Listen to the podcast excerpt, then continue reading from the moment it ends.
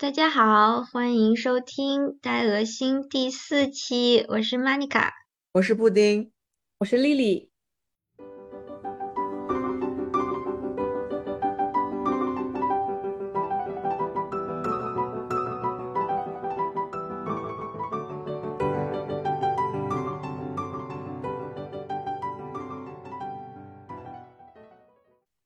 今天是一个让我们都非常激动的主题，就是吃。我们其实西雅图还是有很多好吃的东西的，虽然比较分散，但是还是支撑我们从大一吃到大四。很多现在已经可能都已经关掉或者被新的店置换了，但是就是对当时我们来说，就是真的是一段很珍贵的回忆。对，我觉得可能也是按照在西雅图当地待了多久，越待越熟悉，然后就会去离学校越来越远的地方探索吃的东西。对，像第一年大一左右的时候，基本还是在学校的那些餐厅里吃的比较多，像是我们那个当时好像那个 Lander 还没开嘛，所以是吃那个 Hub 底下有一个很大的一个餐厅为主，那个餐厅里面就是各种各样的什么。披萨也有啊，然后什么传说中的所谓的中式餐厅也有啊，各种各样风格的，就是大家一起排队到午间休息的时间就疯狂去吃东西。不是不是，我记得 Lander 那个时候已经有了，但是它不叫 Lander，它是另外一个名字。但是它那个地方离我们宿舍比较近，所以我记得我当时会经常。就是中午下课之后去那边，因为我的课是早上八点到中午差不多十二点这个样子，所以说我下课就正好在回宿舍的路上呢，就会去那个地方，然后买什么凯撒沙拉呀，然后还有披萨啊什么的，然后撒很多辣椒粉。我记忆很深刻，因为是因为它那个很好吃，所以说就是我就一直觉得就是第一名。就是校园美食第一名，就是他那个披萨，一般就是点一个 pepperoni 或者点一个 cheese，然后就在上面撒那个辣椒面，然后再点一份 Caesar salad。那个 Caesar salad 那个味道真的很绝，就是我再也没有找到能够复刻那个味道的版本的那个凯撒沙拉。它里面就是连它的那个面包糠都这么美味，我不理解。我觉得这个绝对不是当年的滤镜，是它真的就是这么好吃。它那个面包糠，它脆，但是它不硬。然后那个肉吧，它就是非常的松软，可是它又不会觉得太大，所以让人觉得就是吃起来的时候就是完全恰到好处的口感。我当时就非常的满足，而且他们当时给会配那个辣椒粉的撒料，是那种干辣椒粉。对于我这种吃辣狂魔来讲，那个辣椒粉就完全满足了我对于味觉的需求。我当时就完全不需要去用什么老干妈作为辅料来吃这个东西。哇，能打败老干妈，这也是，那已经很厉害了。嗯，对，我记得那个时候我们应该是最开始在学校里面，应该还是那种在宿舍周边吃，然后慢慢随着后面开始上课，就开始探索学校内部一些离上课的楼近的一些吃饭的地方。就比如说，我们当时在那个图书馆附近有一家，呃，餐厅叫 George Cafe，它是在就是某个建筑的一楼里面这个样子。正好我上课的地方是在那个附近，可能走路就是五分钟左右。所以说我相当于大二到大四很多时间其实都在那边吃的。它里面会有很多那种好吃的三明治，比如说像我减肥期间，我会去吃他们的金枪鱼三明治。然后其他时候他们会有那种很经典的 club sandwich，就是里面会有，呃，你可以自己选是想加什么牛肉啊，然后或者是什么呃培根啊，或者是想吃 ham 啊之类，他都可以加。然后你可以跟他选说里面想要什么样的蔬菜。就你这样说，其实他会跟那个 subway 是有一点像的。对，我刚才也想说，就是其实还对于当时一开始大一、大二日英语还没有那么好的我来说，是一种 很好的锻炼机会。你就要跟他交流，然后就会有很多比较偏门的那种菜名。我当时就是就是在那个 George Cafe，我认识到了一种我到现在都爱到不行的一种沙拉的菜，叫做芝麻菜。它的英文应该是 arugula。这个单词我都是从就是前一个点单人那边拼拼凑凑听了好几个版本，然后才学会的。那个菜我真的现在还在找，就是只有他的那种沙拉。那个菜我觉得就是配任何的料理，配任何的沙拉都好好吃啊！而且有一个点就是他们会卖那个卷饼嘛，然后你就要看他们打工的都是 UW 的学生，所以你要看点之前要看是已经打工过挺久你见过的人还是新来的。如果是新来的，他就卷不好，会很松，一咬就掉的那种。但如果是老手，就会卷得很紧，吃的很爽。哦，对，我记得，因为他那个卷饼是给你会切成两半儿的，所以说我当时会经常就是吃一半儿，然后另外一半儿带回家当晚饭吃。印象深刻。我对于这个 George 咖啡还有一个比较比较那个的印象，就是我记得好像是大三、大四吧，那时候也是因为经常中午中午午休的时间会去 George 咖啡那边吃个三明治嘛。那天正好是。除夕夜过后的新年第一天，因为我们那边时间是，呃，就是我们过除夕夜的时候还没有还没有能看到那个夜晚的，呃，新闻联播，不是 不是不是那个叫什么？那个叫什么？春节联欢晚会哦，就是我们当时过除夕夜的时候，国内还没有来得及播春晚，所以我们都是只能回放去年的春晚。然后我是除夕夜第二天在。呃，中午的时候坐在 George Cafe 的时候，才能看到那一年真正的春晚、春节联欢晚会。然后我就在 YouTube 上一边看一边吃 George Cafe 的那个三明治，然后周围都是那种英语的语言，就是在面聊天。我就一当时就有一种恍然如入梦的感觉，就是有一点点的泪目。现在想起来也是蛮感慨的。对，有一种神奇的孤独感。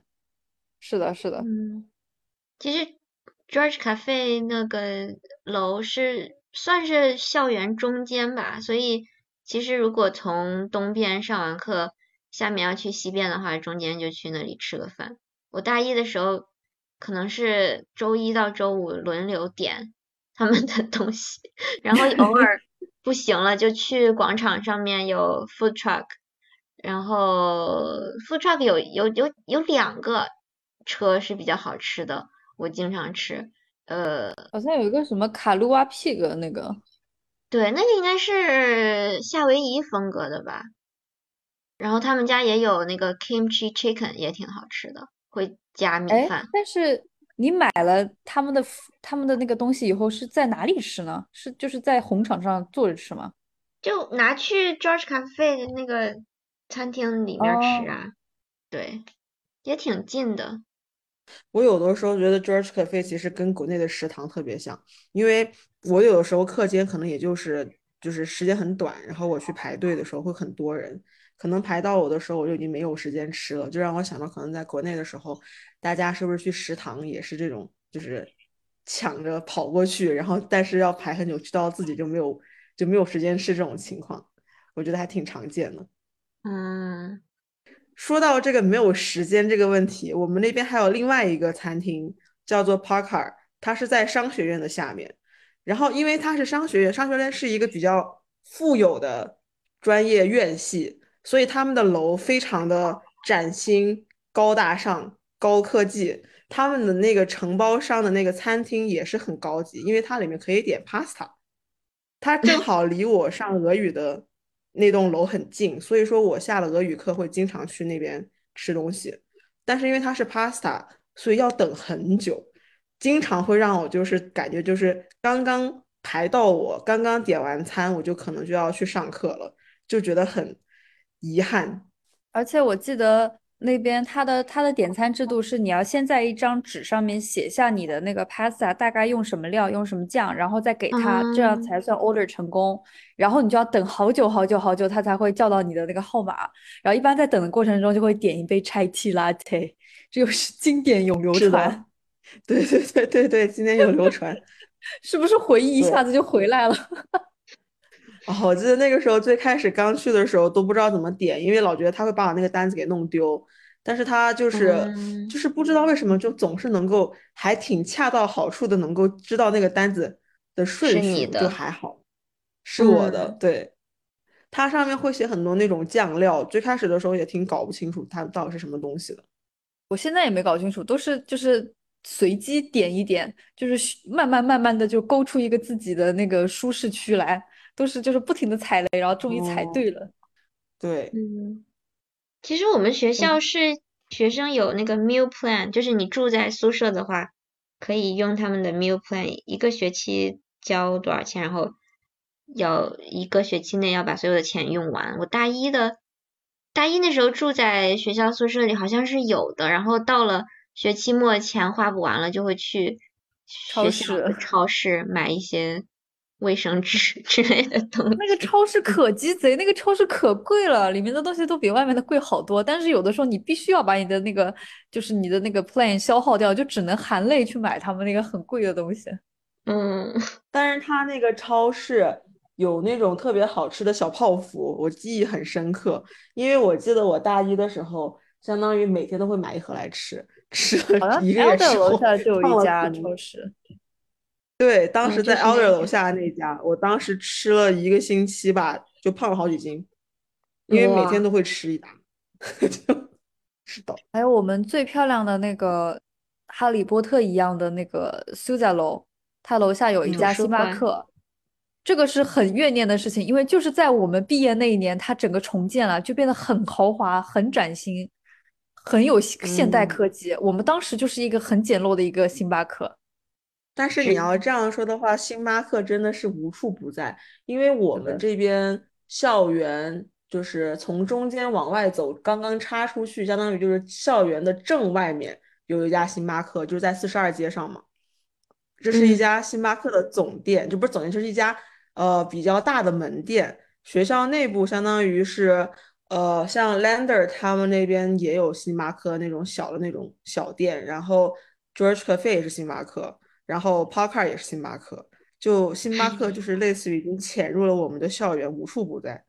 星巴克跟我们学校有什么交易，所以被独占了。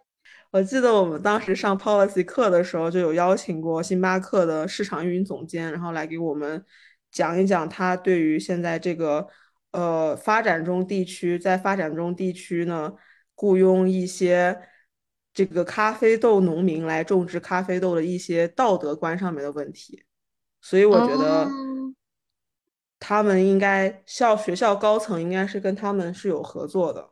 既然说到了那个 app 上面的咖啡，呃，星巴克咖啡，其实那条 app 上面有很多我们共同的，就是吃饭的回忆。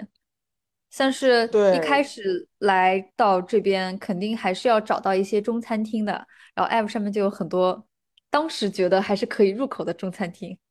离学校最近的就是那个 China First 嘛，好像也是我去 F 第一次吃饭的时候去吃那一。我第一次吃的是一家叫做 Teriyaki 的店，它是有点类似于就是美式亚洲菜，它其实说是有点就是类似于它是中餐、韩餐式一点跟韩国菜的嗯结合。对，因为开 teriyaki 的一般都是韩国人，就他的老板一般都是韩国人。对，然后我们哦那边特别流行的应该还有像 Tofu House，就是那种韩国菜。他们因为我觉得可能是因为像他们做一些汤啊什么的上菜比较快，然后价格比较亲民。我记得当时可能一份的话，也就是大概十一、十二块钱这个样子，就会比较便宜一些，而且会送很多小菜。的。对对对对对对。韩国的餐厅就是会送很多小菜，所以去吃，而且还是免费，可以给你再再上的，你吃完可以再免费跟他要一份。因为我是大二从学校里搬出来了嘛，就是搬出来之后，就是感觉自己对于吃的这个探索空间就更大了。因为我学校当时住的就是比较偏南边，所以我当时对于我们学校附近探索最远的可能是在四十二街，就是到了 China First 这个地方，就有点类似于是 China First 往北走，我基本上就是没有怎么去过。但是自从搬出来了之后，我的这个觅食范围就是完全扩展到了可能五十几街这个样子，所以会遇到很多我后来仰仗了几年的那种餐厅，完全作为我的食堂。嗯，其中就比如说川宗，就川宗其实跟 China First 是很像的。我可以说 China First 吃到蟑螂这个事情吗？我可以可以，China First 没有给我们 代言费，所以可以。就后来吃了川宗，但是吃川宗为什么我后来就不太去吃 China First 呢？是因为我大一的时候在 China First 曾经吃出来一只蟑螂，就是我跟我朋友点了一个水煮鱼，吃着吃着它从里面就是拨弄出了两只触须，然后他 就是拿筷子夹那个触须夹起来就是一只蟑螂，那个画面就是在我脑海中过于鲜明，以至于我后来无法忘怀。所以就后来基本上就会去吃另外一家川宗，就是另外一家川菜馆。China First 的老板好像他们也有卖那种美式中餐在菜单里面，然后川宗好像就不太有。你说左宗棠鸡那种吗？对呀，因为我记印象深刻，有一次有我中午下课，然后去 China First 点了一份那个雪菜肉丝面，然后我就觉得应该是。毕竟是川菜馆吧，应该还辣辣的，挺有味道的。结果上来就是那种美式中餐的雪菜肉丝面。我觉得也很好理解吧，因为别人叫 China First 是个英文名啊。你们谁知道 China First 的中文叫什么？中国第一。中国第一。到这样说，倒好像也没有什么问题的样子。你们知道川中的英文叫什么吗？四川中，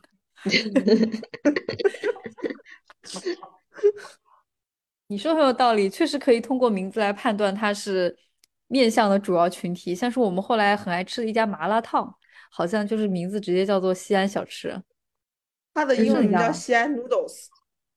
哦，对对对对对对对，因为它其实，在西人之间，就是美国人中间，它非常的受欢迎，就很多时候。但他们主要是来吃那个的，他们来吃那个叫什么肉夹馍。对。但是我们我们都会去吃他的那个麻辣烫加肉夹馍。哦，是的，他们很多外国人也会吃凉皮。就我觉得，他们当时有时候我下午放学去那边吃饭，会看到很多那种外国同学跟老师。哦。我这个其实还蛮惊讶的，就包括当时要等位置，也是看到有很多外国人在那边等位置。就我觉得他可能是这整条街上的那种中餐之光，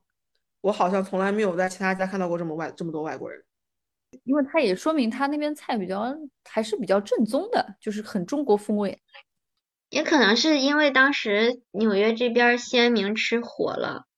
然后我记得当时那个 New York Times 发了一个纽约人写的一首小诗，就是说最开始是粤菜。然后是四川菜，后来有了东北菜，现在又有了西北菜。中国到底有多少 食物要占领我们？我记得很，然后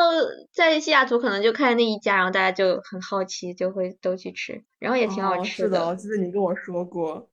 你这么一说，我好想看有朝一日外国人在那边就是剥那个馍。不是要自己剥馍，然后再用那个什么羊 汤来那个烫一烫的吗？我好想看那个画面哦，好想看。泡馍主要是还没有人在这边开，反正西安明吃的泡馍就非常一般，而且是机器炸的馍，没有那个没有那个感觉，对，失去了灵魂。感觉就是西雅图这些餐厅就。第一个是启发了我的那个韩料的那个对韩料的认识，还有一个就是 越南米粉。哦，对的，至今我都不知道那个怎么读，P H O 是读发吗？发。我记得我还专门去问过一个越南朋友，然后他他就跟我说，他说不读 fo，是读另外一个发音，那是发是吗？应该是发，要么是发，要么是分儿，反正不是 f 但是西雅图的越南米粉真的比较，因为它一整张菜单，你可以选择什么要什么肉，然后哪个部位的肉，然后全部各种还可以加。但是我到了纽约之后，这边的越南米粉它就它就没有这些选择了，它就只有牛肉粉，然后牛杂粉，就就这样，你不能自己选要什么。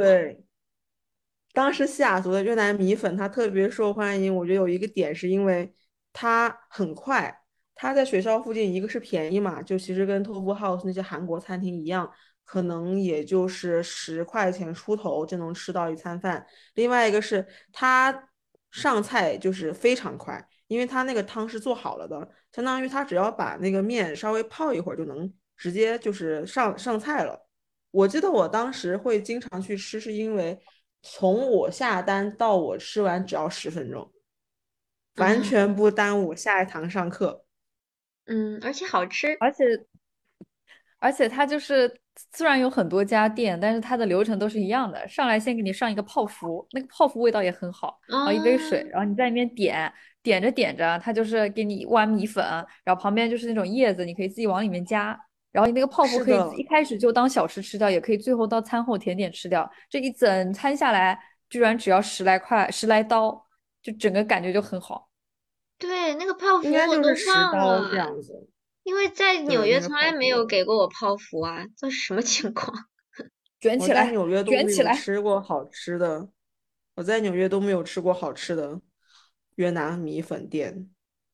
还真是，就是在西雅图的越南米粉最好吃。因为我后来就是包括在日本啊，在国内啊，都都在就就是一直很怀念这个越南米粉嘛。但是就是像西雅图那种，就是很轻很透，然后又带一点肉味，就吸溜起来又很顺滑的那种米粉，我就再也没有碰到过了。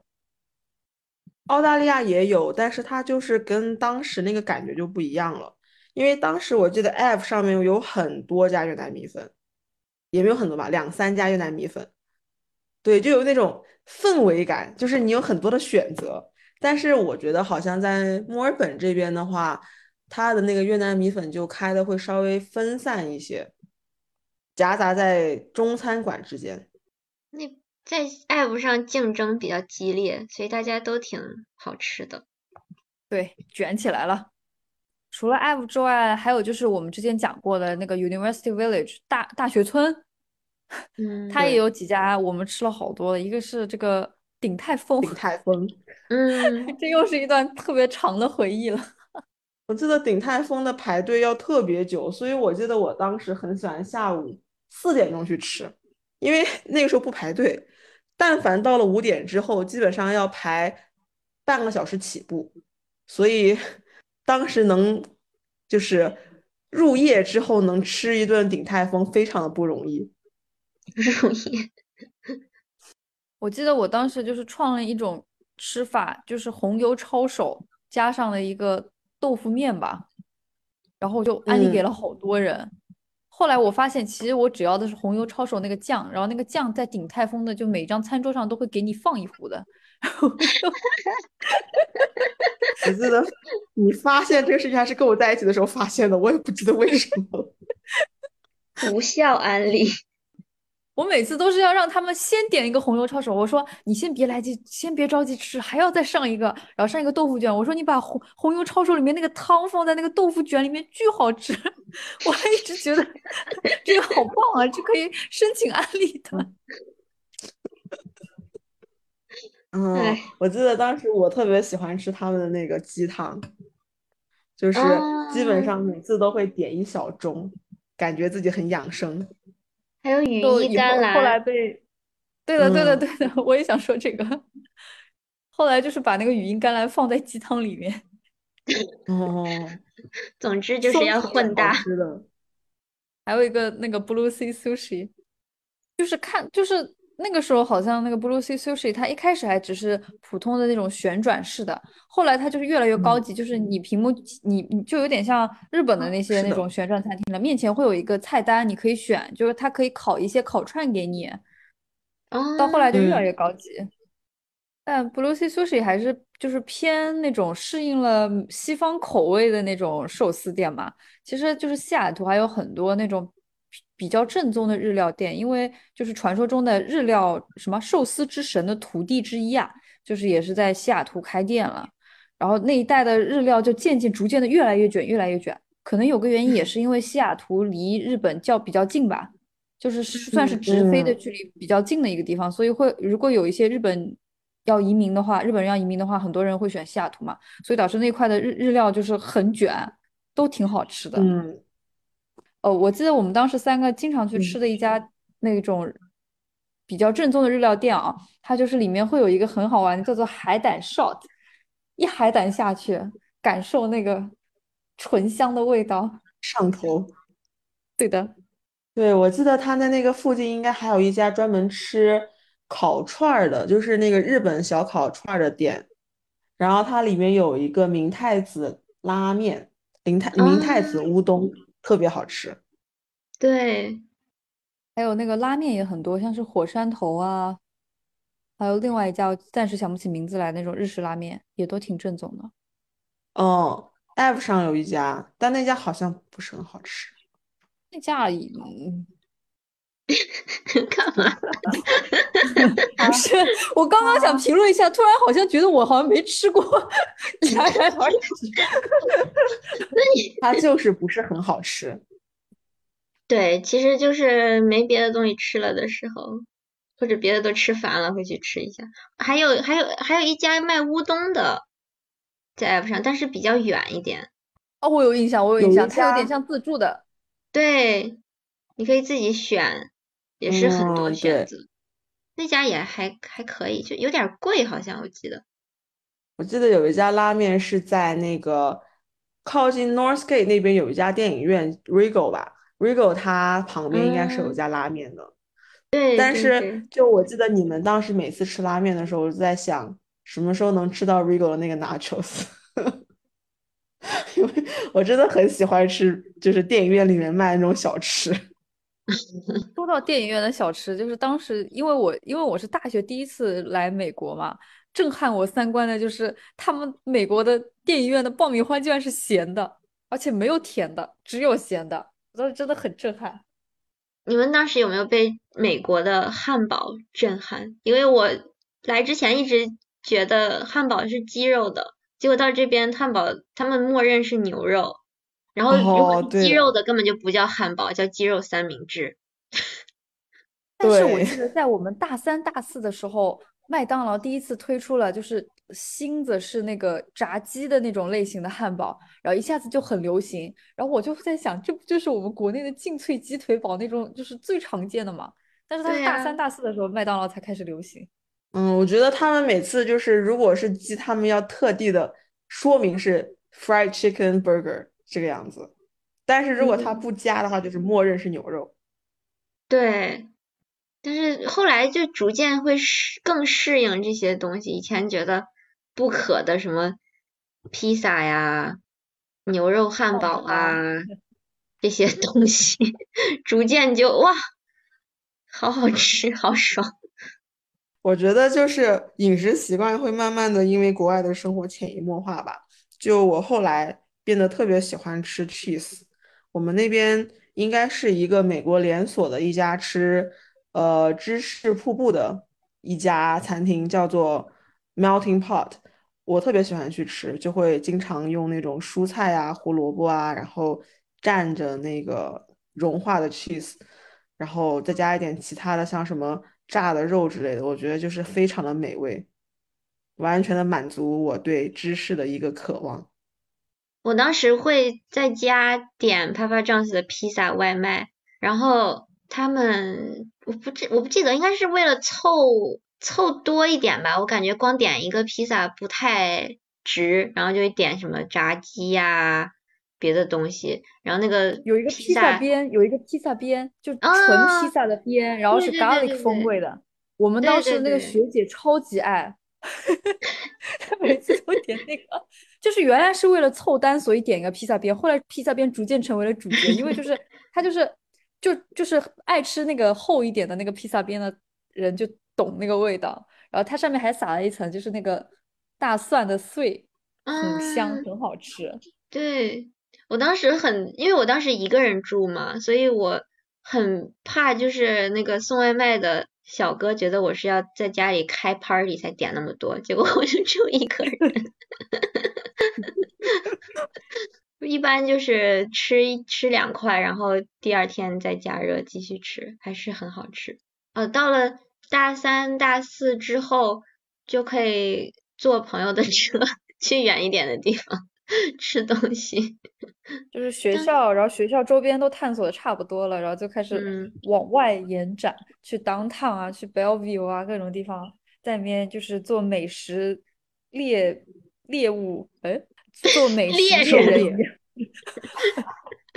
然后我们就是有一个约定俗成的习惯，就是每个周末就会有一天，大家一起就是在各种 Yelp 上面网站上面找评分高一点的餐厅，然后大家一起去去吃，去体验一下那边的，就又留下了好多的回忆啊。嗯嗯，对，我记得当时我们经常光顾，就是因为西雅图其实也不是说有特别多的餐厅嘛，所以说我们有些地方是会经常重复去的。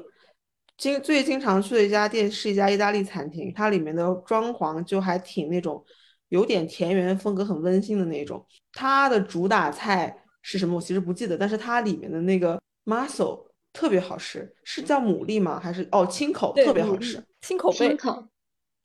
对，青口，这导致我后来只要有青口贝的，我就是带滤镜的，我永远要点的。它那个是它那个青口味，应该它不是很腥，然后它那个酱料的味道是刚刚好，因为它是番茄酱的吧，它不会很酸，也不会很咸，所以说当时就是拿着青口贝蘸那个酱吃就很开心。嗯，而且它那个汁也可以去蘸餐前面包，就会哦，对的，上那个菜的时候，同时把餐前面包消灭掉，然后就差不多饱了。对的，差不多了。餐前面包真的都好好吃啊，而且每一嗯家都不一样。我觉得一般来说会给你上那种橄榄油的会比较好吃，嗯但有嗯些餐厅会只会给你上那个黄油，就很难抹开。嗯，比较硬的那种，刚从冰箱里拿嗯出来的，不知道他想让我们怎么吃。记得当时我们应该去，也去过蛮多家餐厅的吧，所以当时就我是在心里面是有一个就是拿着小本本记着账的那种。哦，当时也是为了，就是感觉，尤其大四那年快毕业了，所以想要在最后的多探索西雅图，然后留下记忆。嗯，对，是留下了蛮多记忆的，因为有些餐厅，我觉得如果不是特地想找一个那种跟朋友聚会的场合，我是不会去的。因为比如说我们去过一家希腊餐厅，就不是说像像纽约那种会在路边卖一些非常简单的，可能说烤肉啊这样子的希腊餐厅，它是一个就是有一些那种现代风格的那种地中海风情的希腊餐厅。它里面的装潢很简约，很现代。然后我记得当时整个的氛氛围也是那种有点时尚感的。当时就吃的嗯话，就会认真的说，会我去品味一下他们这边一些比较流行、比较传统的一些菜品，就是能够好好的来体会一下，就是另外一种美食文化。嗯，而且西雅图的海鲜其实真的蛮好吃的，尤其是那个 oyster，在西雅图的就是小嗯小只的，然后一点儿都不腥，可以生吃。但到了纽约之后，他们这儿的 oyster 都好大只，然后呃我不行，它一大就会有那个海鲜的腥味儿，所以我还是比较喜欢西雅图的小吃，的。我我之前在有一家西雅图专门吃生蚝的店里面，它是给我提供了十二种不同种类的生蚝。它那个生蚝其实其实都是养殖在西雅图各个地区沿岸的，但它好像说因为各个地区沿岸它的水质也不同，所以它的那个种类也是不同的，所有的吃起来的味道都不太一样。我就觉得西雅图真的是一个那种海鲜爱好者的天堂。对，因为嗯西雅图我们有一块区域没有怎么探索，就是那个派克餐厅，哎，嗯派那个派派克 market market 是这个，对对对，那边就是因为临海嘛，所以就会打一些很新鲜的小海鲜啊，就包括刚才说的那个 clam 上来，然后它每家餐厅基本上就有一道固定的那个 clam chowder，蛤蜊浓嗯汤，嗯，蛤蜊浓汤。蛤蜊对浓汤。它的那边还有那个那个 market 上面的那个蛤蜊浓汤的味道，真的跟别的地方不一样。它就是那种很浓郁、很清香，就是你可以在吃到芝士奶油的那个味道的同时，你又可以感受到那个蛤蜊那清清淡淡的海鲜味儿，跟别的地方都不一样。嗯，你吃过他们那边卖的龙虾卷吗？Lobster roll。哦，吃过吃过，有一段时间很火。对，它那个就是很简便，然后又很便宜，但是又很好吃，因为它里面那个龙虾肉很扎实。就很新鲜那种龙虾肉。对，嗯，然后就是 downtown 那边有一个很有名的手抓海鲜，那个可能吃的会比较少，哦是的量很大，直接就给你刺猬会给你拿一个大盆，然后给你砰一下给你反过来，然后全部倒在你桌上。对，当时看到那个场景，当时真的是被震撼到。他完全没有，就是其他地方可能他会给你一个塑料袋，让你在那个袋子里抓着吃，但是他们没有，他就是给你全倒桌子上，他就一个是会很盘子突然的过来，都没有然后给你先铺一块桌布，铺完桌布说 Are you ready？然后砰一下，一个甜筒倒上来。我觉得它里面最好吃的其实是它那个玉米。哎，是是是是是，就它那个酱料就好绝啊！但是我其实，在 downtown 那边，我最喜欢吃的其实还是有一家叫做 Boiling Point 沸点的一家台湾小火锅，然后来开了好多好应该叫多分店臭臭锅吧？对，它也好像也是那种像麻辣麻辣锅、麻辣烫一样的就是它叫臭臭锅。臭臭台湾，台湾臭臭锅，里面有很多配料，就现在都没怎么吃到了，比如说什么猪血糕。嗯，就还是因为西雅图离亚洲近，所以我感觉天时地利人和，嗯，对，他们其实亚洲菜的种类是还挺多的，像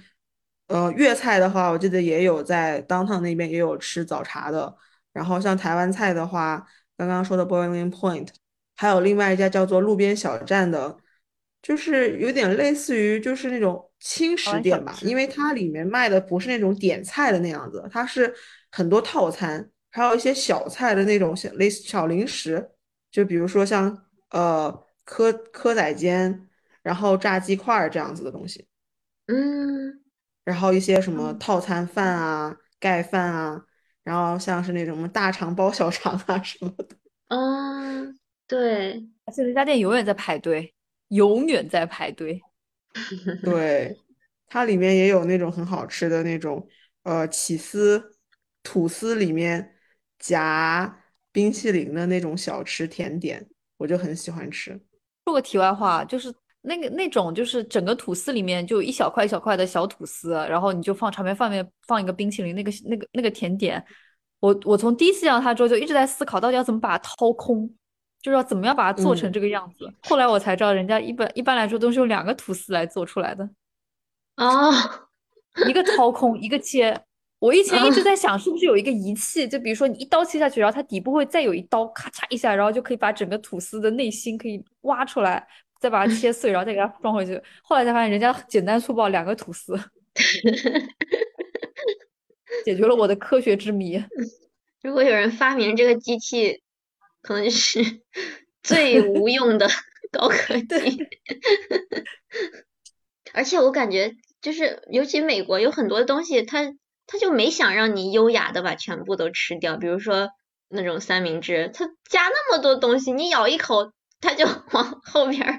滑一点儿，是的，吃完满桌子都是，它根本没有想让你优雅的吃掉全部，或者我都不知道我觉得它这个最明显的其实是早餐的那种 brunch 里面的那种 burger。啊，对对对对对，它就使劲儿往上堆，然后呢，那么高你也不可能拿起来吃，那你用刀叉去切，一切 它就往出跑。对啊，Benedict，哎，对我当时是 是的，当时因为看了那个优雅的吃它。看看了神夏，然后喜欢 Benedict Cumberbatch，然后就去点 Benedict egg，然后他就使劲儿，那个蛋就往出流啊，根本不可能很好的吃完。之前留学的时候回国，然后家里亲戚就会很爱问我平时都吃什么，然后我就不知道该怎么说，因为当时觉得没有什么特别的，就那些东西。三明治也没什么好说的，但是现在想起来，其实还很多姿多彩。而且很多都成了再也回不去的味道。嗯我觉得我们的觅食范围其实还挺有偏好性的，因为我觉得我们经常是那种遇到一家喜欢的店就会经常去，所以对那家店会产生非常多的那种羁绊感。对，希望那家爱不上卖米线的傅林轩还能再开起来。前几天听说他关了，我好伤心呀、对，我记得傅林轩也是一个很经典的食堂。这个傅林轩又有一段关于学姐的故事了。我们在这里背着他爆他的料也爆太 对，我们下。次下次把下次下次把学姐一起叫过来，跟她一起聊一聊。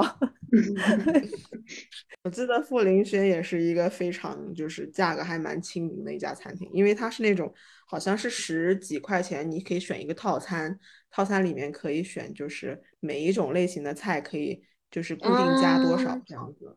对，就是你可以用比较便宜的价格吃到很多类型的菜，我觉得这个就还蛮就是对于学生还挺友好的。对，你的学姐故事呢，还讲不讲？学姐故事等学姐来了自己讲吧，大概就是